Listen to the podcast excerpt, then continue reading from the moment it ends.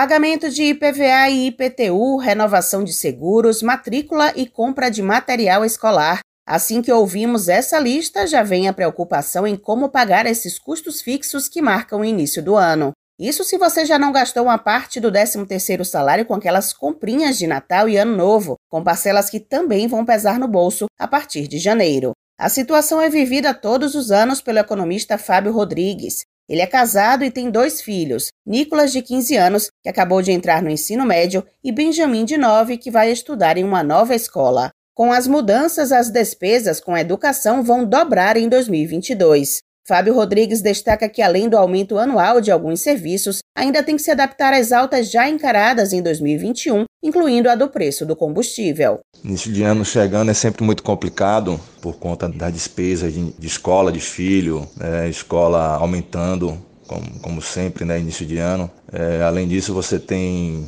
despesas de, com, com veículos, de PVA, emplacamento, seguro, a gente vem passando por um ajuste diário de preço de combustível, além disso, os alimentos tudo muito caro. Então, é, o que esperar do início de ano é realmente é despesa, muita despesa, porque tudo tem aumentado e aumentado bastante. Para quem já está endividado, a situação é ainda pior. Uma recente pesquisa divulgada pela Fé Comércio São Paulo aponta que no primeiro semestre de 2021 o endividamento atingiu 71,4% das famílias brasileiras, a maior taxa dos últimos 11 anos. A parcela de lares com dívidas é 15,6% superior à média do período de 2010 a 2020, que registrou 61,8%. O consultor econômico da Fé Comércio Bahia, Guilherme Ditzi, explica que a crise financeira causada pela pandemia e o aumento no preço de itens do dia a dia motivaram o maior uso do cartão de crédito. O endividamento sofreu muito com a pandemia, com o aumento do desemprego, inflação elevada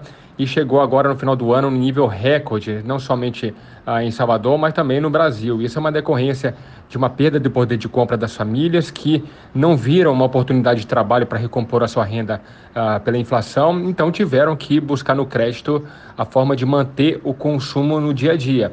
Então, as buscas foram mais ah, visíveis no cartão de crédito e nos carnês são mais fáceis, né, do consumidor ali pagar uma compra no dia a dia, ir no supermercado, pagar uma compra no supermercado no cartão, aí você tem aquele, aqueles 30 dias, um pouco mais de fôlego para poder pagar a fatura e para você conseguir um, abrir uma brecha, né, para poder pagar outras contas do dia a dia. Porque subiu tudo, né? Subiu gasolina, subiu energia elétrica, entre outros custos aí que impactam o dia a dia das famílias. Outro fator é a inflação. Segundo o levantamento da FEComércio Bahia, a região metropolitana de Salvador registrou aumento de 11,7% nos itens da cesta de Natal em 2021. Guilherme Ditsi também inclui na lista a inflação aplicada naqueles gastos fixos para o início do ano, que, segundo ele, impactam no poder de compra do consumidor e, por isso, o planejamento financeiro deve ser feito com antecedência. Virão as contas de IPTU, IPVA, matrícula escolar todas com reajuste aí próximo da inflação, que vai impactar sim o poder de compra. Então as famílias têm que fazer o trabalho de casa a partir de agora, né? Não é somente esperar a conta chegar para fazer